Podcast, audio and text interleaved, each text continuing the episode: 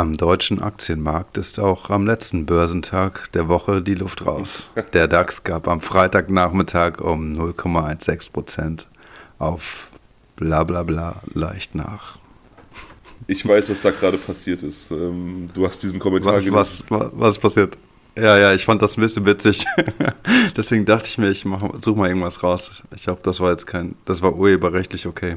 Ja, eine, ja. eine Userin, eine Abonnentin unseres YouTube-Kanals hat äh, als Reaktion auf eine gute Nachtgeschichte, die Daniel quasi vorgelesen hat, gesagt, sie würde auch die Aktienkurse hören, wenn Daniel die vorliest und das hat er jetzt gerade dann äh, einfach mal umgesetzt. Wollen wir mal gucken, wie lange sie durchgehalten hat.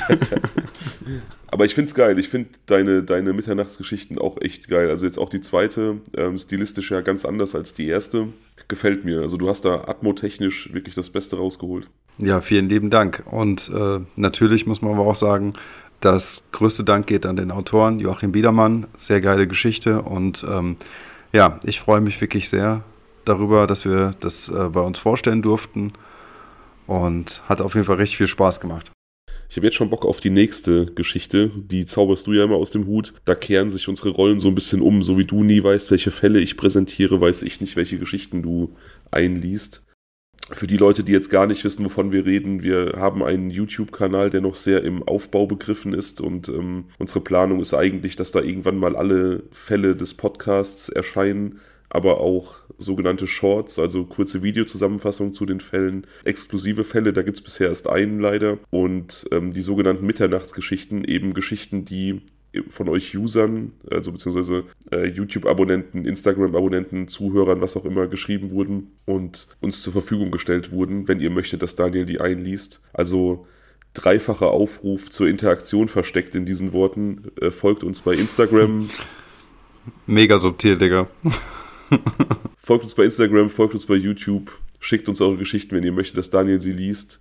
Und auch das nochmal zu erneuern, wenn ihr Bock habt, mit uns gemeinsam eine Folge zu machen, Stichwort Zuhörerfolge, haben wir auch richtig Bock drauf, haben wir zweimal gemacht. War sehr geil und ich habe das neulich in der Story erwähnt bei Instagram. Es sind so einige Leute in der Pipeline, die sich angekündigt haben, aber die ja aus den ein oder anderen Gründen noch mehr Zeit brauchen. Wenn ihr Bock habt, dann ähm, kommt auf uns zu und wir gucken, was wir machen können.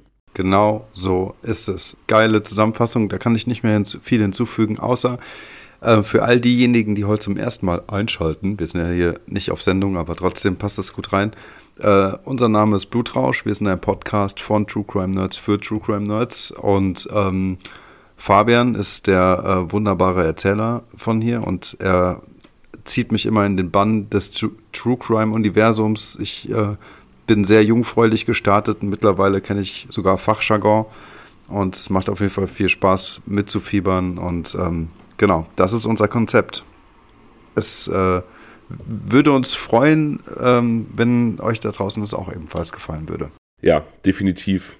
Daniel entwickelt sich auch immer mehr zum True Crime Nerd, der ähm, steigt in die Thematik so richtig ein. Dem geht vor allem immer das Herz auf, wenn wir über Cold Cases sprechen und so ein bisschen miträtseln ja. kann. Also heute wird ein guter Tag für dich. Es gibt einen Cold Case tatsächlich wieder. Sehr geil. Ähm, ich habe heute noch ein bisschen gedacht, kann ich den machen, weil der hat so eine große Parallele zum Fall Sergei Enz, den wir neulich hatten. Insofern, dass da jemand einfach wie vom Erdboden verschwindet. Aber es gibt dann doch thematisch genug Abweichungen, sodass ich denke, dass wir die Geschichte so nah nach Sergei Enz dann durchaus bringen können. Okay, cool.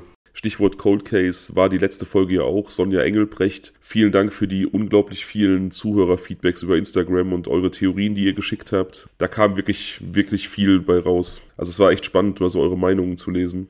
Ja, das fand ich auch. Es ist aber auch wirklich, es ist, es ist ein krasser Fall. Es ist ein krasser Fall und definitiv auch einer, der zum Spekulieren anregt und wo man einfach auch ähm, so unbefriedigt ist, ne? Also das ist schrecklich.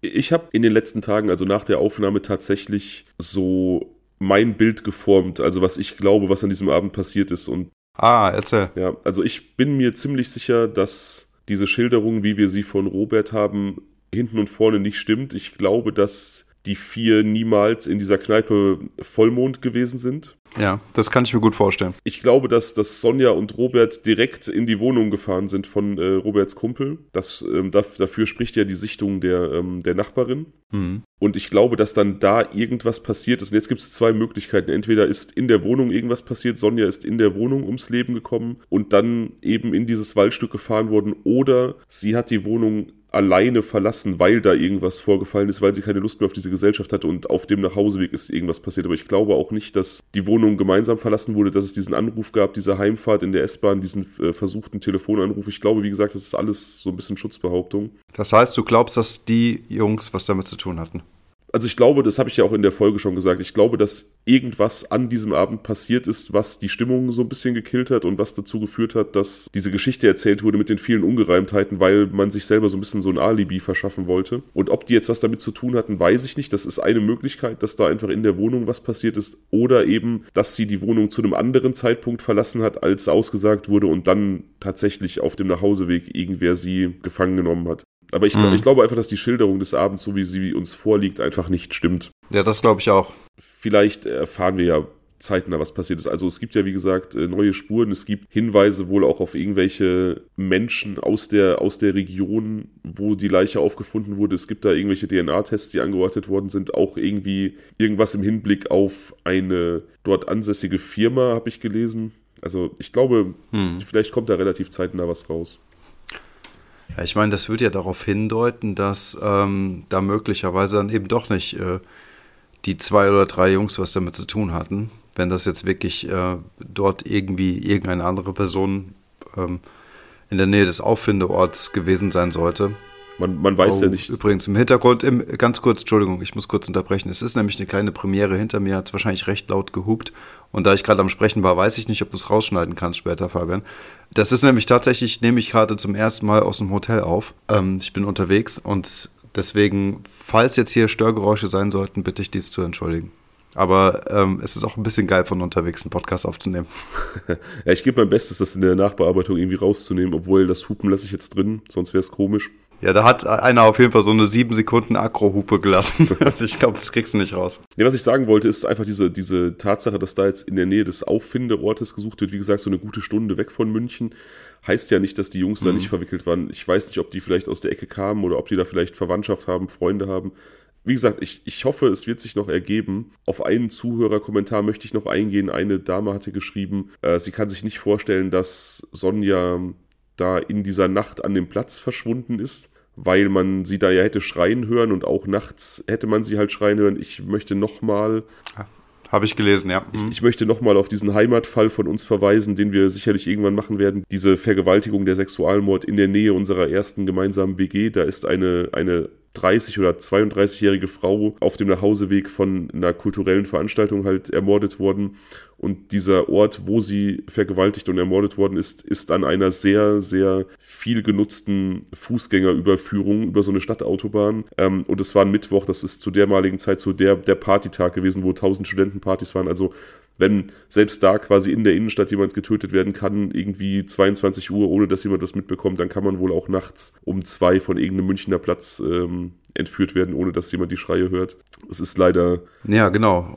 Ja, und wir wissen halt einfach auch nicht, wie ähm, da die Zusammenhänge waren. Also ich habe jetzt noch einen ähm, Fall bei Licht ins Dunkel gehört, wo ähm, eine Person vermutlich in so einem Kastenwagen irgendwie verschleppt wurde und äh, dann ging, geht sowas natürlich auch ratzfatz und ziemlich schnell. Und wenn dann jemand vielleicht noch betäubt wird oder sowas, dann ist es halt einfach schnell passiert. Und das kann vielleicht auch in einer Großstadt wie München passieren. Ja, genau. Hast du denn irgendwie nochmal Gedanken über den Fall, die du, die du teilen möchtest, oder bist du so auf dem Stand aus der, aus der Aufnahme? Es gab in den Kommentaren von unserer Community auf jeden Fall einige interessante Punkte, ähm, die mich jetzt irgendwie auch nochmal ähm, beschäftigt haben. Unterm Strich mh, hm, war, bleibt es für mich auf jeden Fall auch so, dass ich glaube, dass diese Geschichte, die wir kennen, einfach subjektiv ist und so überhaupt nicht stimmen muss, weil sie eben äh, von Robert erzählt wurde und er der Einzige ist, der ähm, da quasi die Geschichte gestalten konnte, wie er es für richtig hält. Und ähm, ich finde es interessant, dass sie nicht in der Kneipe gesehen wurden und aber, ähm, dass es Indizien dafür gibt, dass sie schon vorher in der Wohnung waren. Und ähm, ich glaube halt so wie du, dass, dass diese Geschichte, die uns überliefert wurde, nicht die richtige ist. Ob die jetzt irgendwie was damit zu tun hatten, das weiß ich nicht. Das kann ich überhaupt nicht äh, einschätzen. Da bin ich total gespannt auf diese Ermittlungsergebnisse. Und ähm, ich glaube aber, wie gesagt, also ich will dir nichts unterstellen. Ich würde nicht sagen, dass das die Täter waren. Ich will also weder absichtlich noch unabsichtlich. Vielleicht war es ein Unfall, keine Ahnung. All das würde ich mal ausklammern. Was ich aber glaube, ist, dass diese Geschichte so nicht stimmte. Nicht hundertprozentig stimmte. Ja, wie gesagt, ich habe ja auch gesagt, dass sie die Täter waren, ist eine Möglichkeit für mich. Ne? Also ich, ich bin mir nur relativ sicher, mhm. dass der Abend so nicht stattgefunden hat. Es kann ja auch sein, dass, dass einfach Sonja verschwunden ist und die haben im Nachhinein Panik bekommen und haben gedacht, oh Gott, wir werden auf jeden Fall damit irgendwie in Verbindung gebracht, wir müssen uns irgendwie einen, schlüssige, einen schlüssigen Ablauf des Abends überlegen und sind dann mit dieser Geschichte rausgekommen. Wäre menschlich, wäre nachvollziehbar, aber ich glaube, wie gesagt, dass, dass dieser Ablauf einfach gelogen war. Ja, ja, ja, ja das glaube ich auch. Tja. Ja. Also es ist auf jeden Fall irgendwie, also ich finde es, es ist ein Trost jetzt zu wissen, dass da jetzt die Ermittlungen wieder laufen und dass es dann hoffentlich bald irgendwie auch ein Ergebnis geben wird.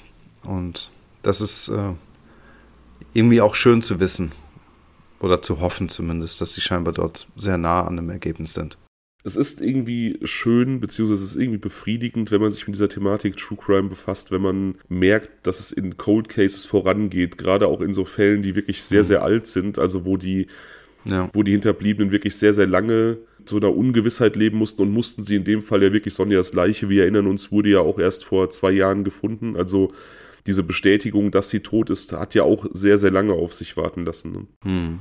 Naja, genau. Ähm, das, ja. das ist ein Luxus, in Anführungsstrichen, also zu wissen, was mit dem, mit geliebten Menschen passiert ist, was mit Sonja passiert ist in diesem Fall, den die Hinterbliebenen unseres heutigen Opfers, sagen wir mal, oder unserer heutigen Hauptperson nicht haben. Also die sind noch komplett im Dunkeln und da ist quasi noch alles möglich. Okay, ja, dann legen wir doch direkt los. Also ich habe gelesen, dass wir in Österreich sind. Genau, also wie gesagt, von einem Cold Case in den nächsten ja, wir sind erstmal nicht in Österreich, wir sind erstmal in Görlitz, Deutschlands östlichste Stadt, also direkt an der deutsch-polnischen Grenze. Und mhm. da lebt im September 2017 der 34-jährige Adrian Lukas. Adrian ist ja. Sohn polnischer Einwanderer, Richard und Eva, die sind irgendwann mal über die Grenze eben gewandert von, von Polen nach Deutschland, um hier sich halt ein Leben aufzubauen, haben dann hier drei Kinder bekommen, Adrian und zwei Schwestern. Und ähm, ja, das ist so eine wie so oft als sehr eng verbunden beschriebene Familie. Ne? Also mhm. sehr, sehr guter familiärer Zusammenhalt. Alle haben ein, ein sehr gutes Verhältnis, eine sehr, sehr starke Bindung insgesamt. Mhm. Adrian wird als absoluter Familienmensch beschrieben. Jemand, der sich in diesem familiären Umfeld, in dieser, diesem Rückhalt der Familie einfach sehr wohl fühlt.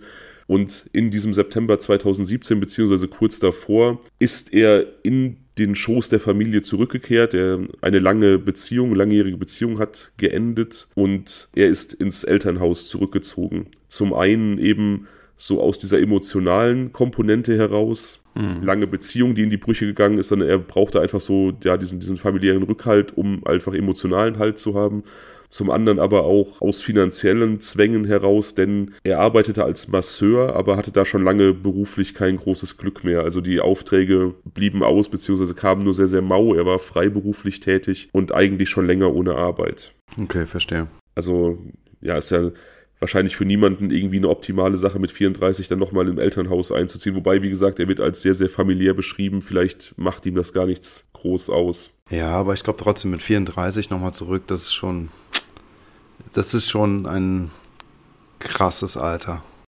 Ja, einfach auch, weil du quasi immer Kind bleibst für deine Eltern und weil du dann, du hast dein eigenes Leben geführt als erwachsener Mensch und unterwirfst dich dann wieder so diesen elterlichen Regeln. Das ist, also ich stelle mir das sehr, sehr komisch vor. Mhm, ja, genau. Aber gut, er, wie gesagt, ist temporär zurückgezogen, um halt wieder so auf die Beine zu kommen, emotional und auch finanziell. Sein Vater Richard hat einen Bekannten, der als Installateur selbstständig tätig ist und der immer wieder Leute sucht, die aushelfen, also kleinere Hilfsarbeiten verrichten für ihn. Und so auch zu dieser Zeit im September 2017. Da hat dieser Bekannte als Installateur einen Job angenommen als Subunternehmer bei dem Neubau eines Hotels im Tiroler Ort St. Anton, also so ein Skigebiet. Da leben so 2300 Menschen ähm, außerhalb der Saison, also es ist wirklich ein sehr überschaubarer Ort, mhm. Der halt komplett auf Tourismus ausgelegt ist. Ich habe die Fotos davon geschickt, total idyllisch und malerisch. Und für diese Baustelle von diesem Hotelneubau sucht dieser Bekannte eben auch wieder Hilfskräfte, so die für ja, Hilfstätigkeiten auf der Baustelle eingesetzt werden sollen. Richard bringt ja natürlich direkt seinen Sohn Adrian ins ähm, Gespräch, weil der, wie gesagt, unbedingt einen Job sucht oder irgendwie finanziell ein bisschen aufpolstern möchte. Und mhm. Richards Bekannter bietet Adrian dann diesen Job an als Baustellenhelfer in Österreich. Mhm. Okay. Der zögert zuerst, weil er einfach keine Berufserfahrung hat und nicht weiß, ob er das leisten kann. Und weil es eben auch darum geht, montagemäßig dann über längere Zeit in Österreich vor Ort zu wohnen, also wieder weg von der Familie, wo er ja gerade hin erst zurückgezogen ist. Ja. Letzten Endes sagt er zu, einfach weil der Job sehr gut bezahlt ist und er sich vor Ort um nichts kümmern muss. Also für die Unterkunft ist gesorgt, für ähm, Verpflegung ist gesorgt, eigentlich so ein rundum sorglos Paket. Mhm. Ihm wird auch versichert, dass die Arbeiten, für die er da eingesetzt wird, so absolute Hilfsarbeiten sein werden, also so im Lager irgendwelche Dinge zusammenstellen und äh, kommissionieren halt keine Arbeit auf der Baustelle, keine Installationstätigkeiten, sodass das auch für ihn durchaus machbar ist mit seinem, mhm. mit seinem äh, nicht vorhandenen beruflichen Hintergrund. Aber er sollte als Leiter arbeiten. Als Leiharbeit, also als als ähm, als Leiharbeiter, nicht als Leiter. Okay. Nee, als mhm. Hilfsarbeiter. Also er sollte einfach nur, ähm, er sollte auch gar nicht großartig auf der Baustelle vor Ort sein, sondern er sollte mhm. in so einem anderen angemieteten Gebäude quasi ja Lagertätigkeiten verrichten, also die, die gebrauchten Rohstoffe zusammenstellen und, keine Ahnung, Leitungen abmessen und schon so passgenau vorbereiten für die Installateure, dass die einfach die Sachen holen können und auf der Baustelle bearbeiten können. Ja, okay, verstehe. Also, wie gesagt, etwas, was er auch mit seinem nicht vorhandenen beruflichen Hintergrund machen kann. Also so wirklich so eine absolute Hilfstätigkeit, die hm. aber dennoch ja. relativ gut bezahlt werden sollte, plus eben Unterbringung in einem Drei-Sterne-Hotel mit, mit äh, Verpflegung. Also eigentlich ein gutes Jobangebot für jemanden, der gerade sowieso nichts hat. Mhm. Er reist also am 19.09.2017 mit dem Bekannten seines Vaters nach Österreich und mit noch äh, zwei weiteren Angestellten dieses Bekannten. Also der hat dann noch zwei, zwei Facharbeiter mitgenommen, die für ihn arbeiten und Adrian war dann, wie gesagt, so als Hilfsarbeiter eingeplant. Mhm. Am 20.09. kommen sie in Österreich an und beziehen dann auch direkt ihre, ihre Zimmer in einem Drei-Sterne-Hotel. Wie gesagt, Adrian hat ein Einzelzimmer und dieses Hotel ist fußläufig zu der Baustelle beziehungsweise zu diesem Lager, wo er primär eingesetzt wird. Also ich habe irgendwie gelesen 700 Meter Fußmarsch, also so wirklich ja 10 Minuten quasi fußläufig erreichbar seine, seine Arbeitsstelle. Ja, sehr praktisch auf jeden Fall. Er gibt dann auch direkt am 20. noch erste Rückmeldung an seine Familie.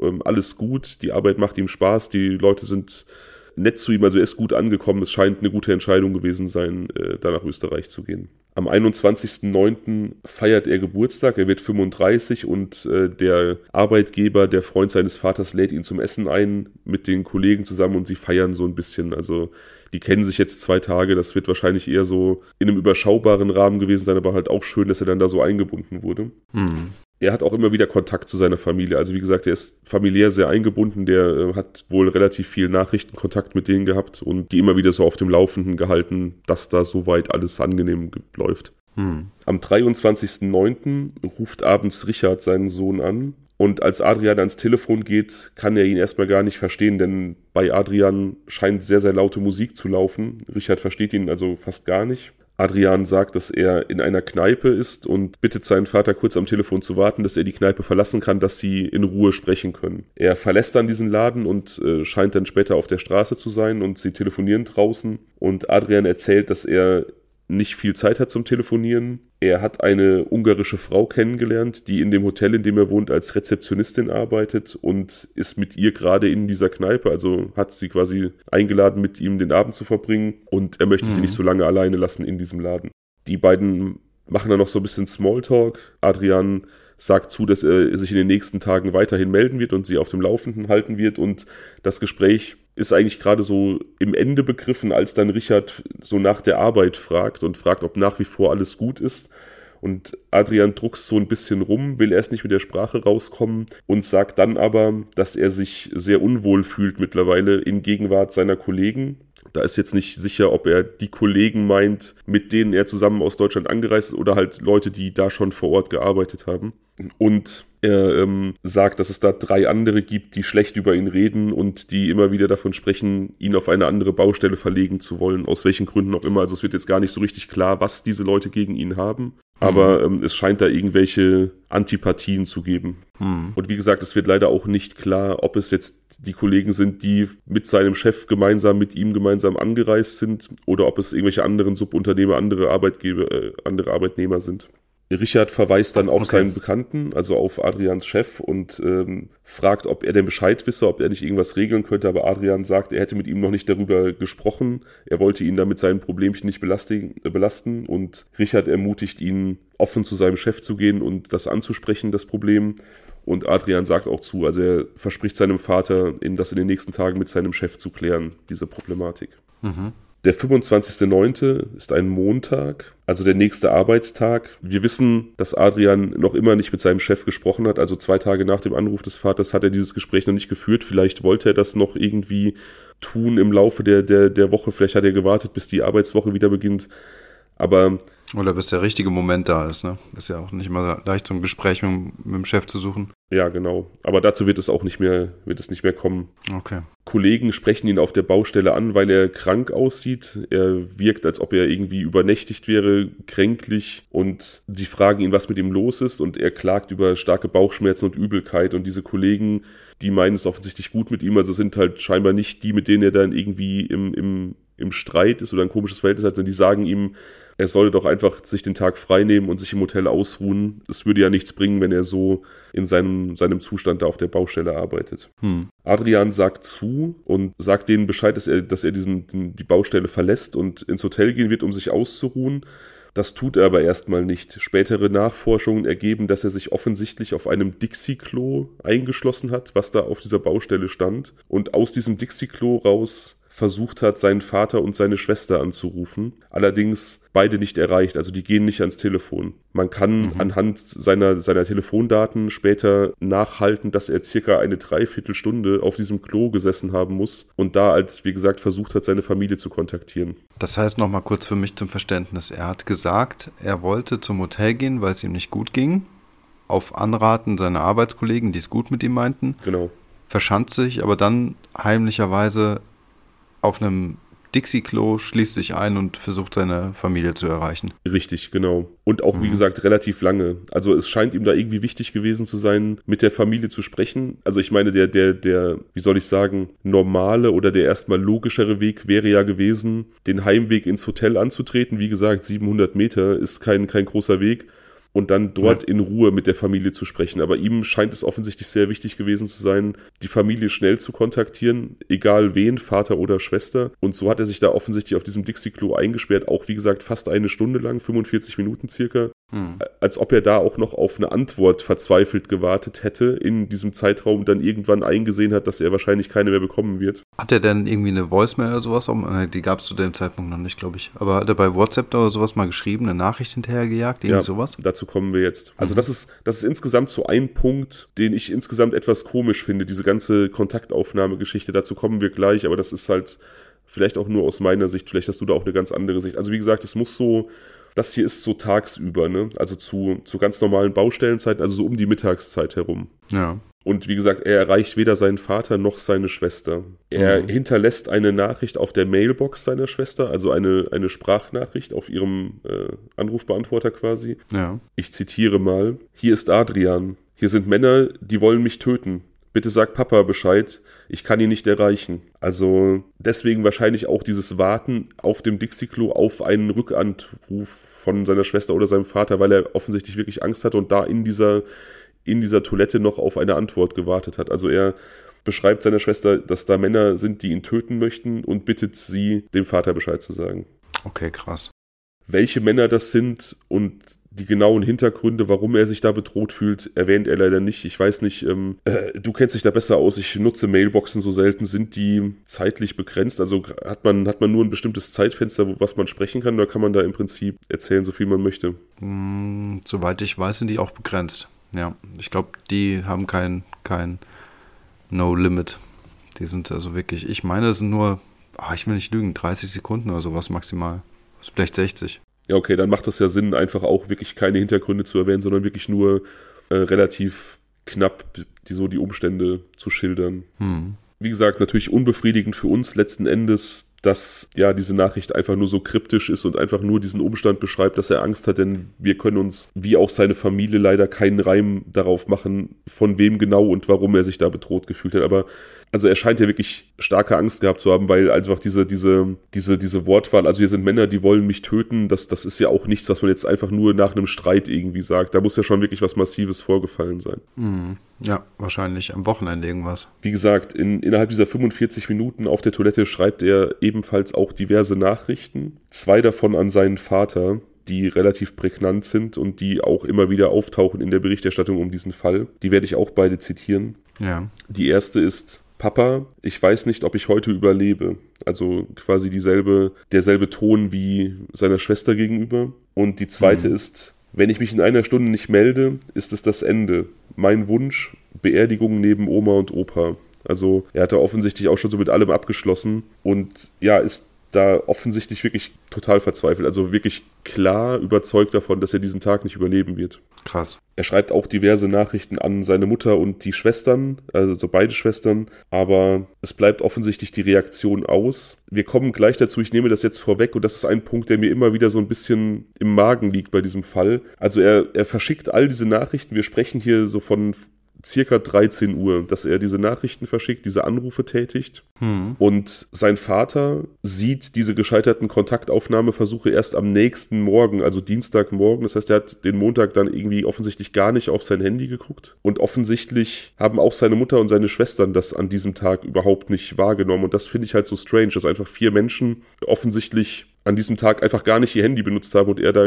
überall ins, ins Leere gerufen hat, so metaphorisch gesprochen. Ne? Das finde ich aber auch äußerst komisch, ehrlich gesagt. Wir kommen gleich dazu. Ich wollte das jetzt nur vorwegnehmen, weil ähm, du dich sonst wahrscheinlich auch während der Erzählung fragen wirst, warum da einfach keiner reagiert hat. Ne? Ja, ja, klar. Gegen 13.45 Uhr wird er beim Verlassen der Baustelle gesehen. Also da gibt es Zeugenaussagen, die davon sprechen, dass er dann die Baustelle verlassen hat. Allerdings lässt er in der Eile seine Jacke zurück auf der Baustelle. Also er scheint da überhastet aufzubrechen und nimmt noch nicht mal seine ganzen Besitztümer mit. Sein Chef hat natürlich tagsüber gemerkt, dass Adrian nicht mehr auf der Arbeit ist, aber die Kollegen haben ihm ausgerichtet, dass es ihm nicht gut ging, dass er sich im Hotel hinlegen wollte. Und das ist dann mhm. okay für den Chef, aber abends möchte er natürlich nach ihm sehen. So, ich meine, der hat ihn mitgenommen, das ist der Sohn von einem Kumpel und ähm, der will jetzt halt einfach überprüfen, ob der sich ein bisschen auskurieren konnte. Hm. Er klopft also an Adrians Zimmertür, aber er bekommt keine Antwort. Er nimmt dann an, dass er schläft ähm, und verlässt diese Zimmertür wieder. Am nächsten Morgen sieht, wie gesagt, der Vater nun diese verpassten Anrufe und Nachrichten und es, es wurde immer nur davon gesprochen, dass der Vater am nächsten Morgen das erst wahrnimmt, aber es äh, scheint ja so zu sein, dass alle anderen aus der Familie am Montag diese Kontaktaufnahmeversuche auch nicht wahrgenommen haben, sonst hätte ja irgendwer reagiert. Es hat ja niemand reagiert. Und ich finde das komisch und das ist das Jahr 2017, also da checkt man eigentlich schon einmal am Tag sein Smartphone. Also meine, meine Eltern, wenn ich jetzt von meinen Eltern ausgehe, da hätte es durchaus bei beiden passieren können. Ich denke vor allem an die Schwester, muss ja, ich sagen. Ja, genau. Also meiner Mutter oder meinem Vater hättest du auch mal eine SMS schreiben können und erst am nächsten Tag eine Antwort bekommen, weil die das Handy auch einfach oft nicht dabei hatten. Das lag dann irgendwie zu Hause oder so, ne? Aber ja. beide Schwestern, das, ich, ich, keine Ahnung, es ist immer strange für mich, aber vielleicht sind auch das Leute, die eher nicht so handysüchtig sind wie, wie andere. Keine Ahnung. Hm. Ja. Der Vater ruft nun also seinen Bekannten an, Adrians Chef, und fragt ihn, was los ist. Und der berichtet ähm, Adrians Vater, dass er Adrian seit dem Vortag auch nicht mehr gesehen hat und berichtet auch von dieser, von dieser Krankheit mittags und dass er sich ins Hotel zurückziehen wollte. Und Adrian und sein Chef, äh, Quatsch, und Adrians Vater und sein Kumpel beschließen jetzt also in Zusammenarbeit mit der Rezeption dieses Zimmer öffnen zu lassen. Also, wie gesagt, mhm. der Chef hat da ein paar Mal geklopft, Adrian hat sich nicht gemeldet. Die wollen nach dem Rechten sehen. Das Zimmer wird durch einen Rezeptionisten geöffnet und es ist leer. Das Bett ist äh, unbenutzt, also da scheint auch niemand die Nacht verbracht zu haben. Wie man mhm. später rausfinden wird, konnte Adrian Lukas sein Zimmer auch gar nicht benutzen, denn sein Hotelschlüssel war in der Jacke, die er auf der Baustelle vergessen hat. Also der hätte okay. gar nicht reingekonnt in sein Zimmer. Alle persönlichen Gegenstände sind im Zimmer zu finden. Kleidung ist offensichtlich komplett, aber beide Handys, die Adrian Lukas benutzt hat, fehlen. Also die sind nicht da, alles andere ist offensichtlich vor Ort. Mhm. Die Eltern möchten nun nach Tirol aufbrechen, da nach ihrem Sohn suchen und sind jetzt so ein bisschen verwundert über das Verhalten von Adrians Chef, der ja wie gesagt ein Freund von Vater Richard ist. Der versucht nämlich den beiden diese Fahrt nach Tirol auszureden, so nach dem Motto, sie können da eh nichts ausrichten, die sollen mal schön in Görlitz bleiben. Aber mhm. ähm, natürlich fahren die dahin und wollen dann da vor Ort suchen.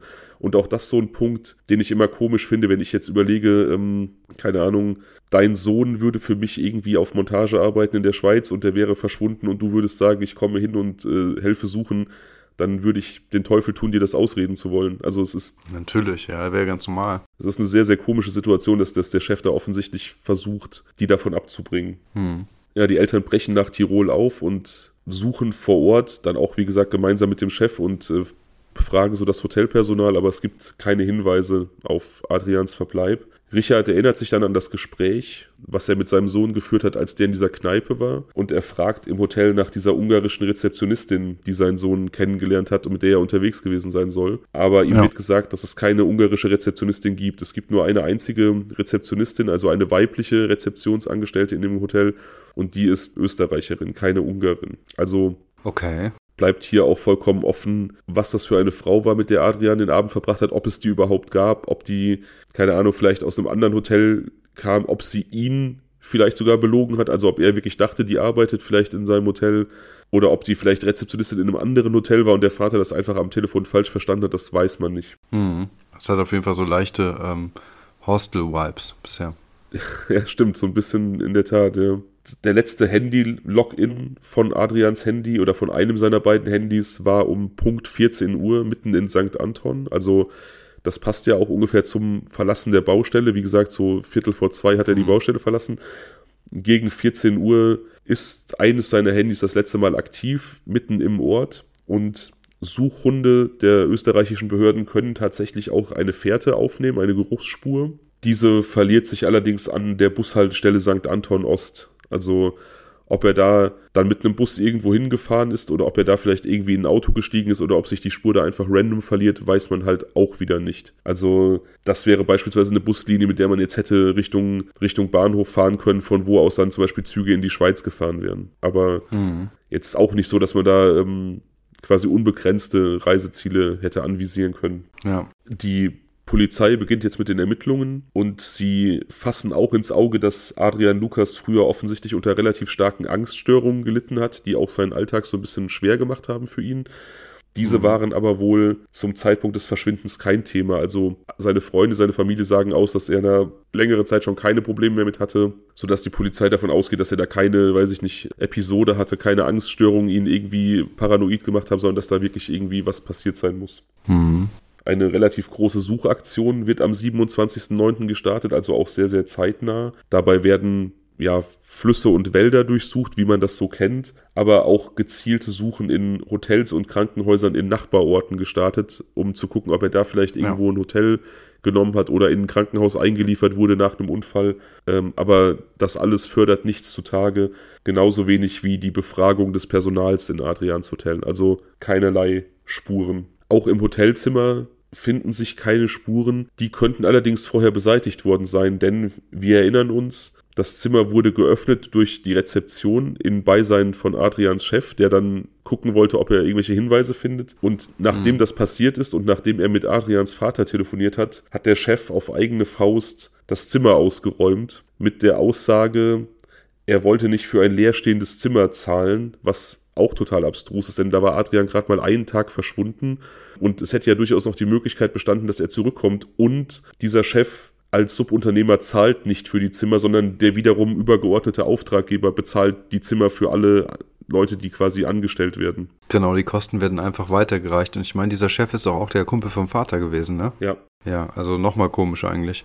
Ja, das ist, ist das, was man so an, an Fakten und an gesichertem Wissen über diesen Fall hat. Also ein junger Mann, der nach Österreich ging auf Montage, sich da offensichtlich zuerst sehr, sehr wohl gefühlt hat. Ähm, ja, auch in halbwegs vertrauter Umgebung. Er kannte diesen Chef ja auch. Offensichtlich auch irgendwie mit, mit weiblicher Begleitung irgendwie einen schönen Abend verbracht hat in der Kneipe. Und dann irgendwie zwei Tage später ist die Stimmung offensichtlich total gekippt und er ähm, fühlte sich bedroht Wobei man ja sagen muss, er, er hatte ja auch schon Konflikte angesprochen an diesem Abend, wo er mit der Frau unterwegs war, hatte er seinem Vater gegenüber ja schon erwähnt, dass es Kollegen gibt, die äh, in deren Gegenwart er sich unwohl fühlt. Aber zum Montag hin, also innerhalb von zwei Tagen, ist die Stimmung ja so weit gekippt, dass er wirklich Todesangst offensichtlich hatte, verschwindet mhm. spurlos und dieser Chef verhält sich dann doch sehr, sehr undurchsichtig und auch seltsam. Wie viele Kollegen waren das insgesamt auf der Baustelle? Das weiß man nicht, das kann man auch nur sehr schwer sagen, weil ähm, da wohl eine sehr, sehr hohe Fluktuation geherrscht hat an Hilfsarbeitern, Subunternehmern. Also wie gesagt, so. Adrian ist tatsächlich mit drei weiteren Leuten angereist, also seinem Chef und zwei weiteren Kollegen. Aber wie viele Arbeiter da insgesamt waren, das ist wohl, das ist wohl unheimlich schwer nachzuhalten, weil da auch eben sehr viel international gearbeitet wurde. Also das Hotel, was gebaut wurde, gehörte zu einem englischen Betreiber, sodass da teilweise Engländer vor Ort montiert haben. Dann sehr, sehr viele Ungarn wohl Gastarbeiter aus Österreich, aus anderen osteuropäischen Ländern. Also da war ein reges Kommen und Gehen, sodass da, glaube ich, niemand wirklich einen Überblick hatte. Mhm. Und äh, die Kollegen, die zu ihm meinten, er solle mal bitte aufs Hotel gehen, sind das die, die mit ihm angereist sind? Keine Ahnung. Okay, das wäre auf jeden Fall nochmal spannend herauszufinden. Ja, es gab da, wie gesagt, nur diese, diese, diese Berichte, dass es Kollegen gab auf der Baustelle, die ihm noch nahegelegt haben, ins Hotel zu gehen und die ihn dann auch später gesehen haben, wie er gegangen ist aber da wurde nicht drauf eingegangen, ob das seine, ja, die Angestellten des gleichen Subunternehmers waren oder ob das irgendwelche anderen Kollegen waren auf der Baustelle. Hm. Ja, und er ist bis heute halt spurlos verschwunden. Also sechs Jahre, ähm, wie auch beispielsweise Sergei Enz, einfach ein Mensch, der ohne jegliche Spur zu hinterlassen verschwunden ist. Nun ist das natürlich, finde ich, auf so einer Großbaustelle wirkt das für mich erklärbarer. Also Sergei Enz, der von Rhodos verschwunden ist aus diesem Urlaub, ohne jegliche Spur zu hinterlassen, das ist irgendwie, finde ich, mysteriöser. Angenommen, so ein, ein, Kollege auf dieser Baustelle, irgendjemand hätte wirklich Adrian was antun wollen, ihm vielleicht sogar nach dem Leben getrachtet. Also gerade in so einem Hotelneubau, so ein riesiger Komplex, der gebaut wird, wo auch viel mit Beton gearbeitet wird, da ist doch so eine, so eine Leiche auch relativ schnell wahrscheinlich in irgendeinem Fundament entsorgt. Hm, naja. Da sehe ich auf jeden Fall, ich, man weiß ja nicht, was passiert ist, aber ich sehe da auf jeden Fall mehr Möglichkeiten, spurlos zu verschwinden, als einfach auf so einer Ferieninsel. Ja, also vorstellen, hm, ob es mehr sind, weiß ich nicht. Es ist halt ein komplett anderes Setting, aber ich kann es mir auf jeden Fall auch vorstellen, wie du gerade meintest. Also in irgendeinem Fundament weiß ich nicht, was für Gruben die da buddeln müssen. Und von dieser äh, Frau fehlt jegliche Spur auch, ja. Also sie wurden niemals gefunden. Da fehlt jegliche Spur. Ähm, auch da, man weiß natürlich gar nicht, ob die existiert hat. Vielleicht wollte er da auch nur seinem Vater gegenüber irgendwie prahlen. Also es, man muss ja immer alles, alles bedenken, ne? Aber ich gehe einfach mal davon aus, dass er wirklich mit einer Frau unterwegs war, aber von der fehlt jegliche Spur. Es gab auch Berichterstattungen und Aufrufe dazu im Fernsehen, auch Aktenzeichen XY beispielsweise. Hm. Aber es hat keine, keine Zeugen hervorgebracht. Aber Krass. so eine Frau möglicherweise könnte ja auch Auslöser und Grund sein für irgendeinen so handfesten Konflikt, der dann auch dazu führte, dass er sich bedroht fühlte. Also ja, das war mein erster Gedanke auch. Ja. Es, es wirkt natürlich immer so ein bisschen lächerlich, aber es ist ja nicht das erste Mal, dass man davon hört, dass solche Eifersüchteleien irgendwie derart eskalieren. Also es wäre zumindest eine Spur, der man hm. nachgehen könnte.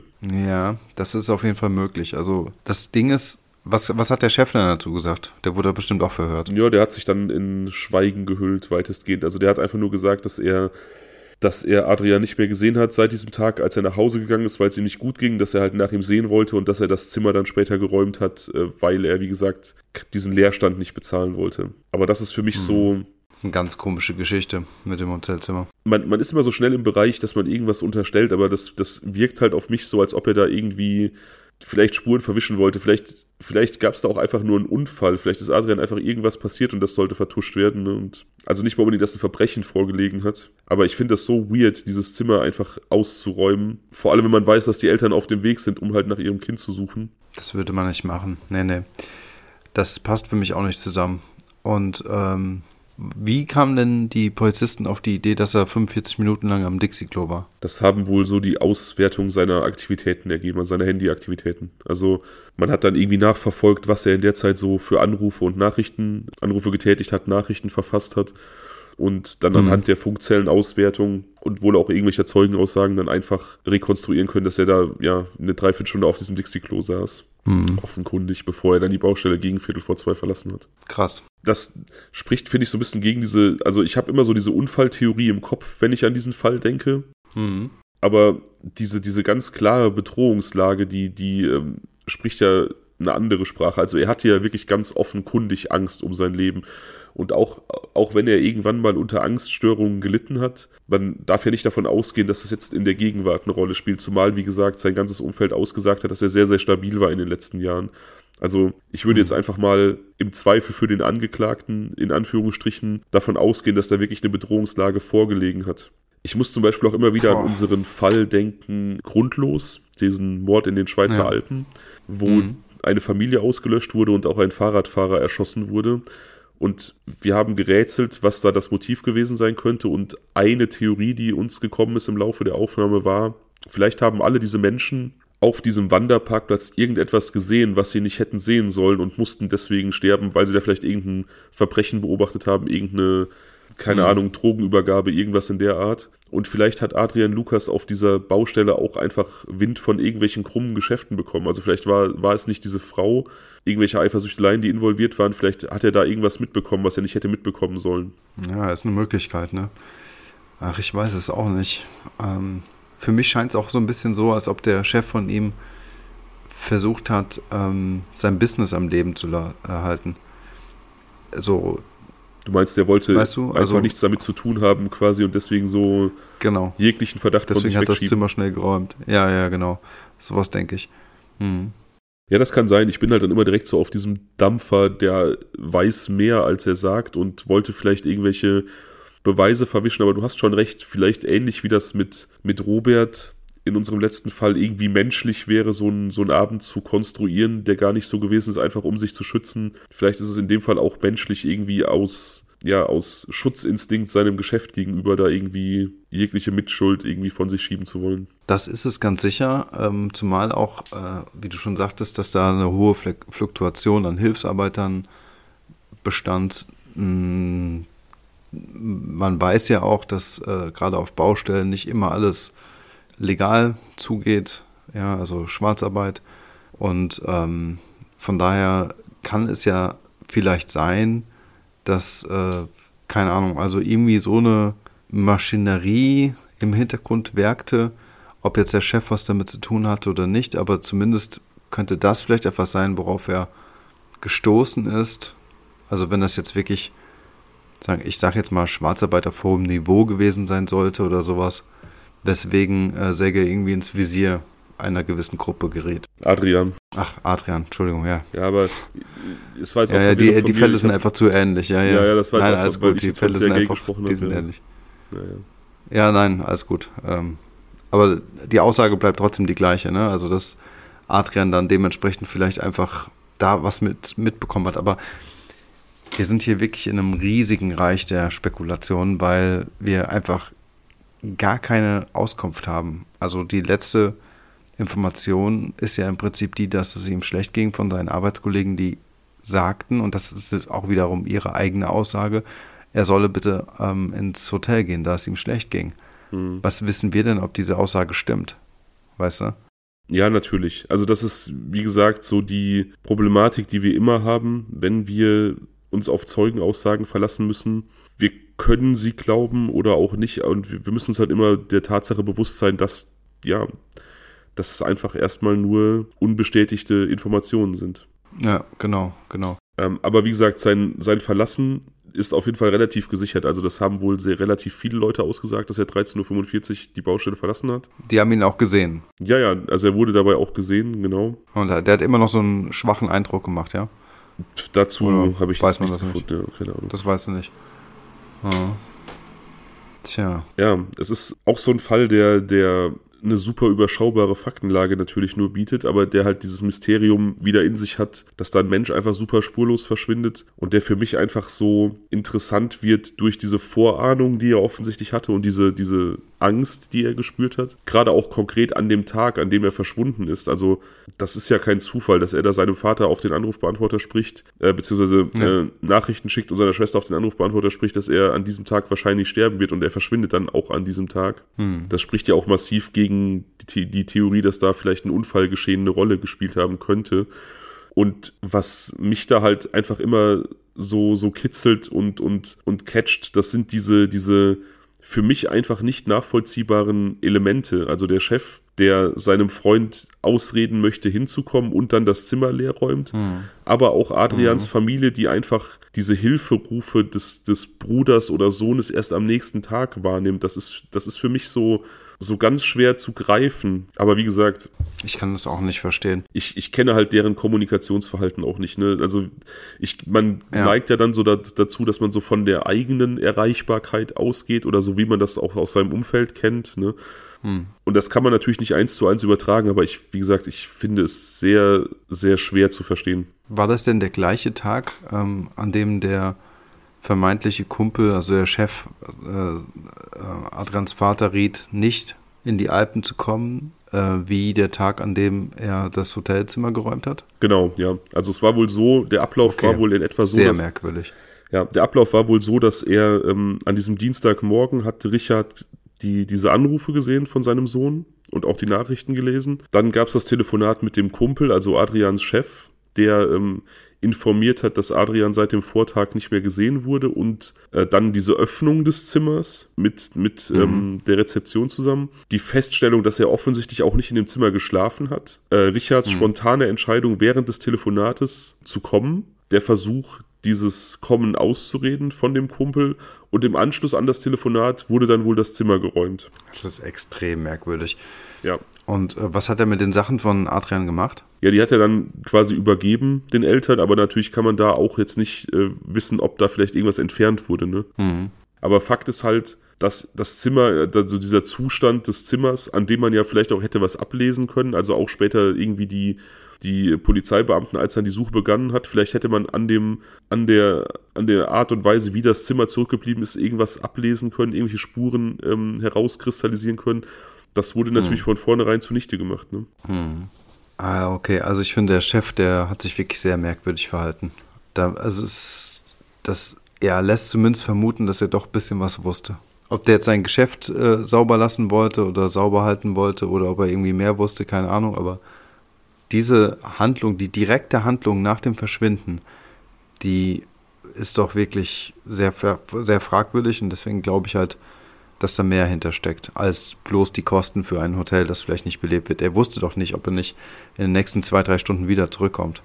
Genau, Oder also wusste er es doch. Du, du würdest ja auch davon ausgehen, dass die Person vielleicht irgendwie dann am nächsten Tag wiederkommt, am übernächsten Tag und dann soll der ja auch irgendeinen Platz haben, wo er, wo er dann sich zurückziehen und schlafen kann. Ne? Also ja, genau. Also so, so ein Zimmer an, am ersten Tag direkt zu räumen, ist sehr, sehr verfrüht und wie gesagt, diese Kosten wären ihm ja gar nicht äh, zur Last gefallen. Also die musste er nicht tragen. Und diese Kosten, der, die musste er nicht tragen und die waren einkalkuliert. Also sagen wir mal gesetzt den Fall, dass er diese Hotelkosten im Vorfeld ähm, vorstrecken musste und die erst später berechnet werden, dann ähm, könnte es natürlich sein, dass sie ihm ein, ein, Dorn, ein Dorn im Auge waren.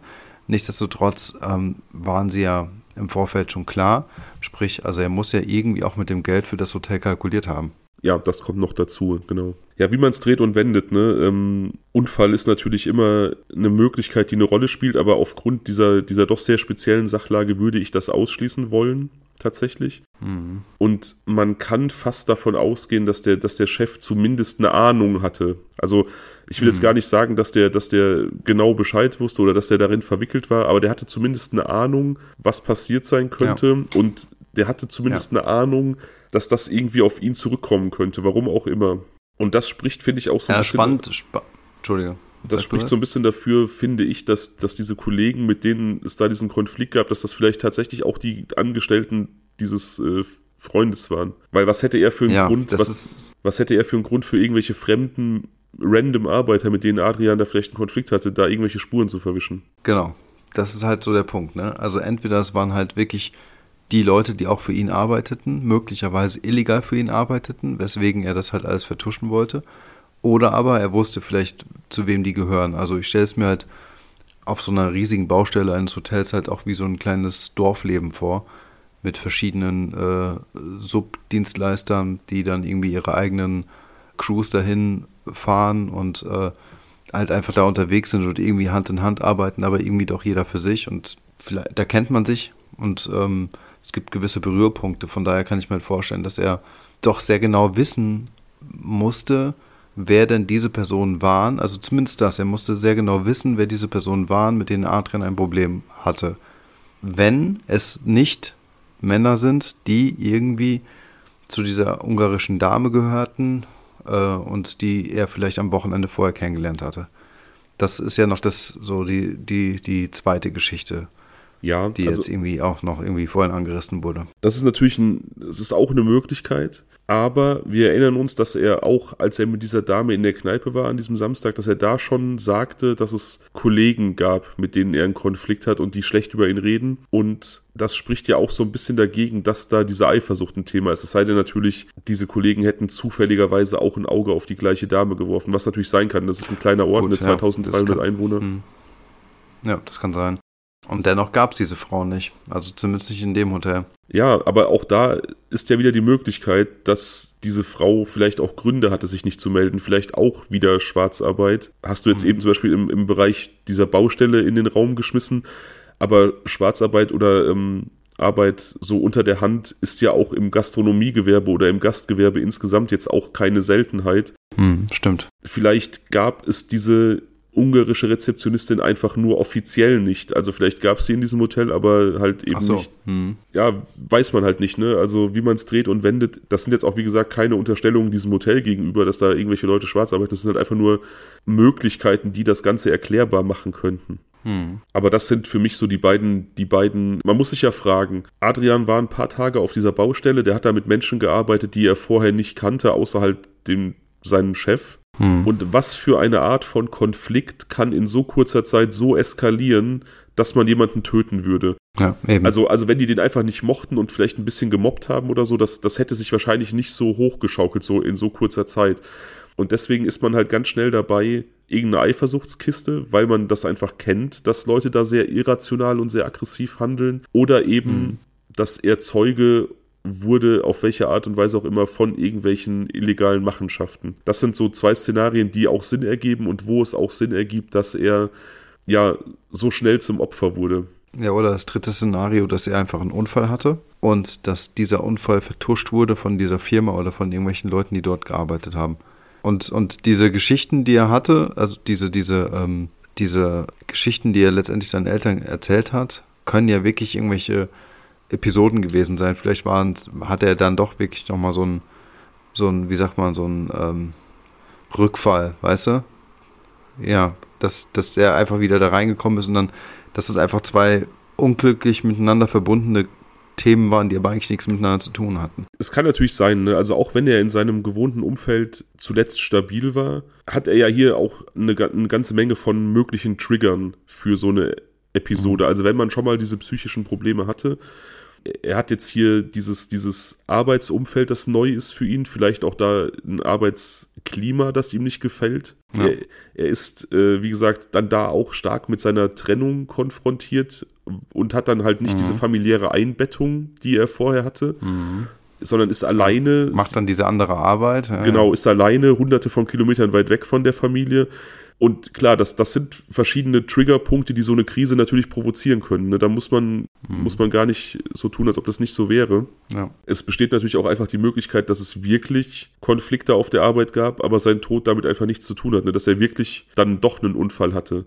Oder dass er einfach gar nicht gestorben ist, sondern sich von diesem, von dieser Bushaltestelle aus, wo er das letzte Mal geortet wurde, einfach wirklich in den Bus gesetzt hat und irgendwo hingefahren ist. Warum auch immer, ne? Also solange man keine Leiche findet. Aber ohne alles, er hat, er hat ja nichts dabei. Ja, klar, aber das ist ja bei Sergei Enz genauso gewesen. Und solange man die Leiche nicht findet, muss man halt so Lösungen immer irgendwie auch bedenken. Ne? Also auch wenn es super unwahrscheinlich ist. Hm. Also es, gibt, es gibt Fälle, ne? Ich habe neulich von einem Fall gelesen, dass in Kanada jemand verschwunden ist und dann irgendwie dieser Mensch irgendwie auch jahrelang weg war, ich glaube zehn, und so als, als Landstreicher irgendwie so durch Nordamerika gereist ist und dann nach zehn Jahren quasi wieder ähm, zu seiner Familie zurückgekehrt ist aus heiterem Himmel. Krass. Es gibt solche Fälle, ne? Und man weiß dann auch nicht, was triggert das, was treibt Menschen dazu, das zu tun. Keine Ahnung. Mhm. Aber ich denke auch eher, dass wir hier von einem Verbrechen reden. Also, dass er tot ist. Ne? Also, ich weiß es nicht. Ich finde es auf jeden Fall auch immer jedes Mal unglaublich ähm, tragisch und äh, schlimm, wenn halt Menschen spurlos verschwinden. Also, ein Mensch verschwindet. Und was hat es damit auf sich? Natürlich, wir können ganz viel spekulieren, wie bei Sergei Enz und unterm Strich haben wir aber auch keine Hinweise, die jetzt irgendwie für irgendwelche Taten oder sowas. Von daher, alles, was wir machen, ist pures Spekulieren. Also bei Enz war es ja eigentlich noch krasser, weil wir da ja noch nicht mal irgendwelche Stories des Opfers im Vorfeld gehört haben, dass er sich bedroht gefühlt hat, so wie jetzt wie bei Adrian. Mhm. Ähm, da gibt es ja zumindest diese Vermutung durch seine eigenen Aussagen. Aber ansonsten haben wir keine Hinweise, nix. Ja, wir haben im Prinzip, ja, wie du schon sagst, eine sehr, sehr dürftige, dürftige äh, Faktenlage. Wir haben dieses sich bedroht fühlen und wir haben die noch extrem seltsame Verhaltensweisen seines Chefs und wir haben mhm. diese, diese auffälligen Kommunikationsverhalten seiner Familie. Also, aber wie gesagt, das muss, muss ja nichts heißen, ne? Nee. Aber auch hier, wie im Fall Sonja Engelbrecht, wie im Fall Sergei Enz, sind wir natürlich auch auf eure Theorien gespannt. Ne? Also wie schon anfangs oh, ja. äh, angedeutet, da kommt immer sehr, sehr viel bei rum. Vielleicht hat ja der ein oder andere oder die ein oder andere irgendwelche Theorien, die wir jetzt noch gar nicht angeschnitten haben. Vielleicht ist er von Aliens entführt worden, wer weiß. Ja, oder ihr habt irgendwas gesehen, worüber wir jetzt irgendwie, was wir äh, so den ähm, Wald vor lauter, den, vor, vor lauter Bäumen nicht sehend quasi nicht wahrgenommen haben. Ja, vielleicht habt ihr da irgendwas. Um jetzt wirklich auch alle, alle Möglichkeiten abzuschließen, die man so erwähnen könnte. Diese Frau, mit der er da vielleicht unterwegs war, hätte ja beispielsweise auch jemand sein können, so aus dem Bereich Rotlicht-Escort oder er hätte vielleicht einfach mit, mit den Leuten dann da irgendwelche Probleme haben können, um jetzt auch wirklich mal jedes Klischee bedient zu haben. Ja, das Ding ist, ich habe natürlich auch in diese Richtung so im Kopf interpretiert, aber dachte mir so, was soll ich jetzt diese Schublade aufmachen, weißt du? Dafür spricht ja jetzt mal gar nichts. Natürlich könnte man dann denken, okay, sie war vielleicht auch eine Frau, die geködert hat und die einfach, keine Ahnung, irgendwie irgendwelche Leute in Begleitung hatte, was Männer erstmal nicht wissen und das Ganze hatte einen gewissen Zweck, irgendeine kriminelle Absicht. Und ähm, ab einem gewissen Punkt sind halt dann eben die anderen Typen mit hinzugekommen die mutmaßlichen äh, Mörder vielleicht oder Verschlepper, man weiß es ja nicht. Aber das ist als, ähm, das ist halt, wie soll man sagen, eine reine Fantasiegeschichte, ne? Das ist äh, ja klar. Quasi wirklich ein leeres weißes Blatt, was wir jetzt irgendwie bunt bemalen. Und das ist so der Punkt, wo ich halt, weswegen ich das eben auch nicht ausgesprochen habe, wo ich den Gedanken auch hatte. Ja, also genau, wir wollen jetzt auch gar nicht hier so ins Spekulative abdriften. Ne? Ähm, vor allem so ohne, ohne irgendwelche Beweggründe, ne? Also ohne jetzt irgendwelche, wenn wir jetzt irgendwelche Hinweise hätten, die dazu, die das, äh, die dafür sprechen würden, dann würden wir natürlich dann auch wahrscheinlich dementsprechend auch in diese Richte, Richtung weiterdenken. Aber so aktuell, ja, weiß ich nicht. Es wäre schon wirklich äh, ziemlich hart von Hütchen auf Stöckchen gesprungen. Ja, also faktisch haben wir hier nichts mehr zu, zu erzählen zu diesem Fall tatsächlich. Also bleibt eigentlich wirklich nur der Aufruf an die Community, uns da ihre, ihre Theorien mitzuteilen. Wie gesagt, ich habe einfach das Gefühl, dass wir hier nicht von einem Unfall sprechen. Ich habe das Gefühl, mhm. dass hier ein Verbrechen tatsächlich vorliegt, auch aufgrund, wie gesagt, seiner Vorahnung. Ich glaube auch nicht an die, an die, ja, psychische Krise, auch wenn es da, wie gesagt, Trigger für geben würde. Und dann scheinen mir einfach die beiden logischsten Puzzlestücke oder, oder Theorien einfach zu sein, irgendwelche illegalen Machenschaften oder eben ein, eine Eifersuchtelei um diese Frau, was ja meiner Meinung nach auch gegen so eine psychische Krise äh, spricht, ist halt, wie gesagt, das Verhalten des Chefs beispielsweise. Ja. Wenn ja, Adrian da einfach nur eine Krise gehabt hätte und aufgrund dessen paranoid einfach weggelaufen wäre oder so, hätte der sich nicht so komisch verhalten müssen. Hm. Genau, das stimmt allerdings, ja. Das, das stimmt. Ja, Leute, schreibt mal, was ihr denkt. Ich bin sehr gespannt. Bist du noch ready fürs äh, Was wäre wenn? Das ist, äh, weißt du, du kannst mich nachts wecken, egal wann. Ich habe immer ein Was wäre wenn für dich. Ich habe heute tatsächlich auch eine Abfrage gemacht. Du hattest ja in der vorletzten Folge die, die neuen Szenarien vorgestellt und ich habe äh, heute dran gedacht, die Abfrage zu Sehr posten. Ja. Und ähm. wie immer ist es B. Ach, Leute, bitte.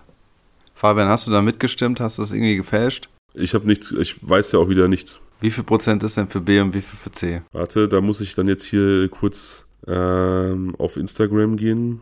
Das ist ein bisschen blöd, seit wir mit dem, mit dem Handy telefonieren bei der Aufnahme, dann muss man immer hier so hm. alles mit einem Device machen. Also, 30% für A, 44 für B und 26 für C. Was?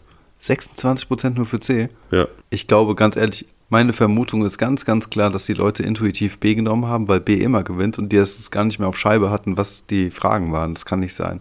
Also ich bin kurz davor, wirklich hier den, den Trump raushängen zu lassen, Leute, wirklich. Dann machen wir doch einfach heute B Mann, und Mann, C. Mann, Was hältst du davon? Ja, das haben wir letztes Mal auch schon so gemacht, wegen, weil ich so entrüstet war. Ja, dann hauen wir, also wir haben ja, wir können das ja gestalten, wie wir Bock haben. Dann, Hey, sind sich so ähnlich, das ist halt der Schiss. dann müssen wir leider B machen. Dann müssen wir leider die, die Stimme der Zuhörer Folge leisten. Mann, ey. Na gut. Ah, ja, ja, okay. Also, Fabian, es, ja, ich weiß. Es geht um B. Was wäre, wenn es den Weihnachtsmann geben würde? Wenn es den Weihnachtsmann geben würde. Ja, dann hätten meine Eltern mich hart angelogen als Kind und mir diese Illusion schändlicherweise viel zu früh genommen. Wieso denn? Vielleicht wussten sie es ja nicht. Ja, ja, das stimmt. Das würde ja eigentlich nichts ändern, denn dann würde einfach wirklich ein Typ rumfliegen und Geschenke verteilen. Aber es würde ja im Prinzip eigentlich nichts ändern. Würde das für dich irgendwas ändern? Ja, natürlich wird's das. Und zwar, Ähm, also zum einen würden ja irgendwo immer Geschenke auftauchen, die nicht gekauft wurden von Eltern.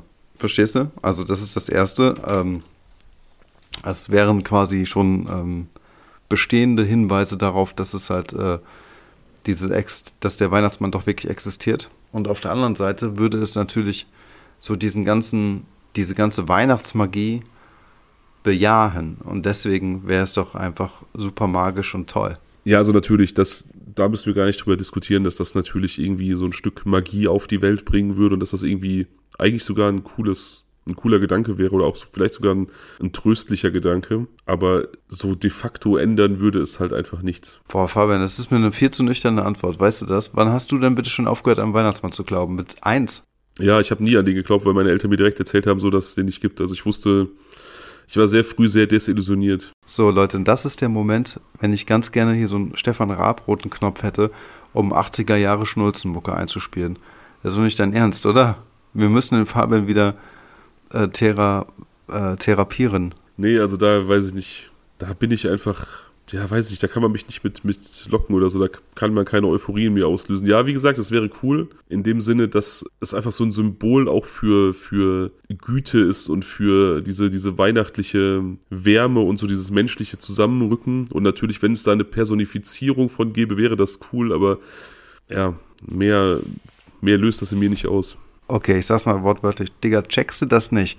Wenn es den Weihnachtsmann geben würde, dann wäre das ganze, die ganze Weihnachtsgeschichte wahr. Das wäre doch der Hammer.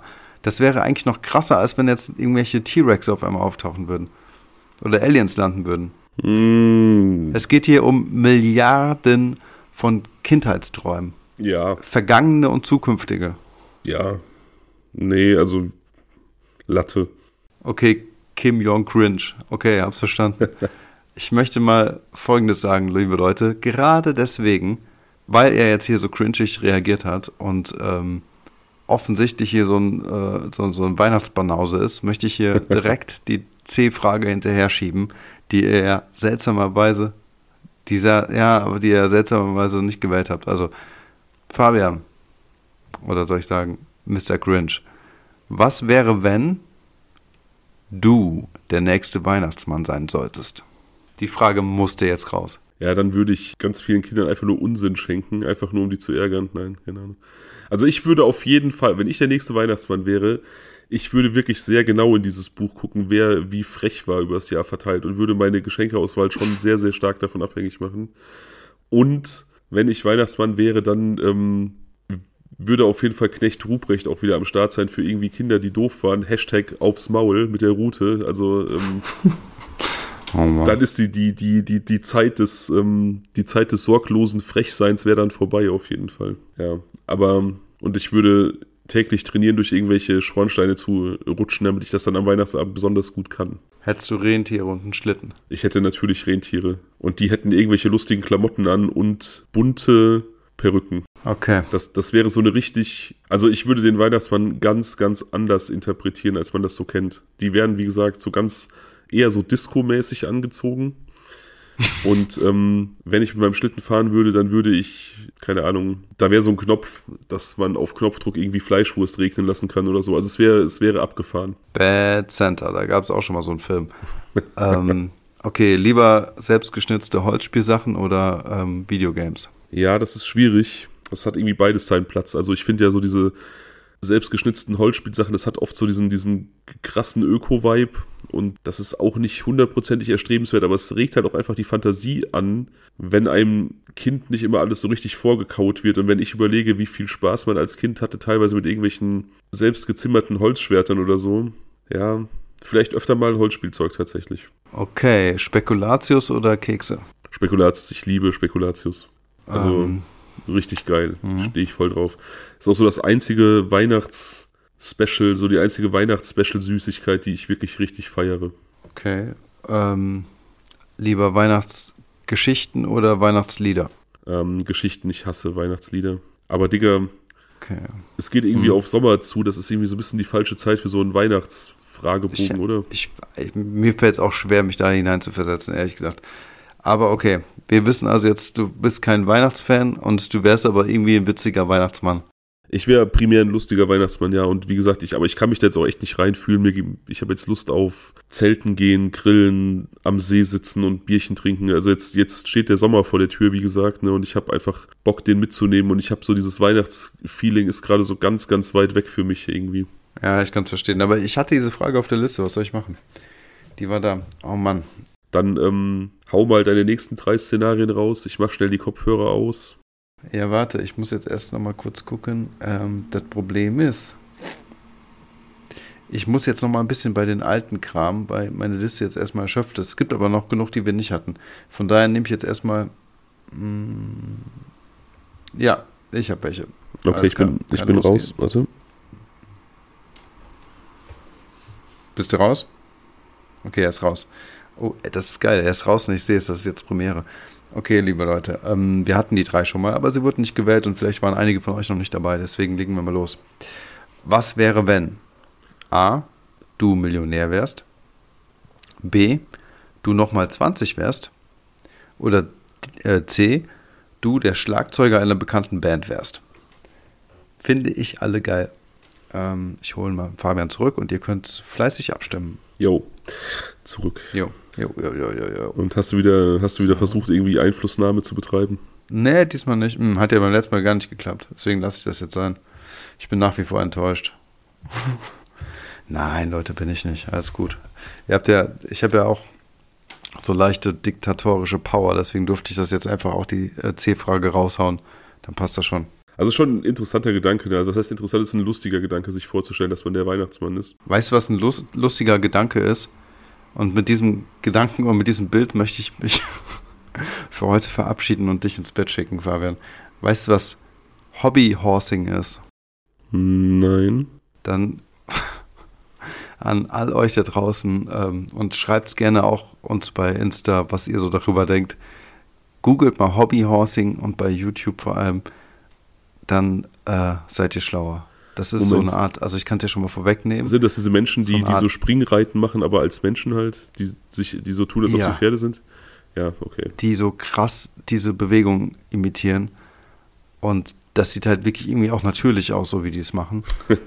aber ich habe das heute zum ersten Mal gesehen. Ich dachte, also ich wusste jetzt gar nicht, was ich dazu sagen sollte. Ich war einfach komplett geschockt und bin es immer noch. Ja, ich habe da irgendwann mal Bilder von gesehen, aber ich wusste nicht, wie es heißt. Aber ja, Gott, ja, jeder wie er möchte, ne? Also wenn es Spaß macht. Ich stelle mir das schon lustig vor, tatsächlich. Also ich stelle mir vor, wie der Fabian mit seinem äh, bunt glitzernden Leoparden-Weihnachtsmann-Anzug ähm, mit dem Geschenken zu den Schornstein Hoppy Horst und dann rein äh, springt. Ja. Ja, noch lachst du, bis ich dann irgendwann aus deinem Schornstein rausrutsche. Es ist witzig, ne? Das Verb von Hobbyhorsing ist Hobbyhorst. Du bist ein Hobbyhorst. Okay, ich bin müde. Ja, dann entlassen wir dich jetzt ins Bett und ähm, mich selber auch. Und ja. ja, bis zum nächsten Mal. Bis zum nächsten Mal. Ciao. Ciao.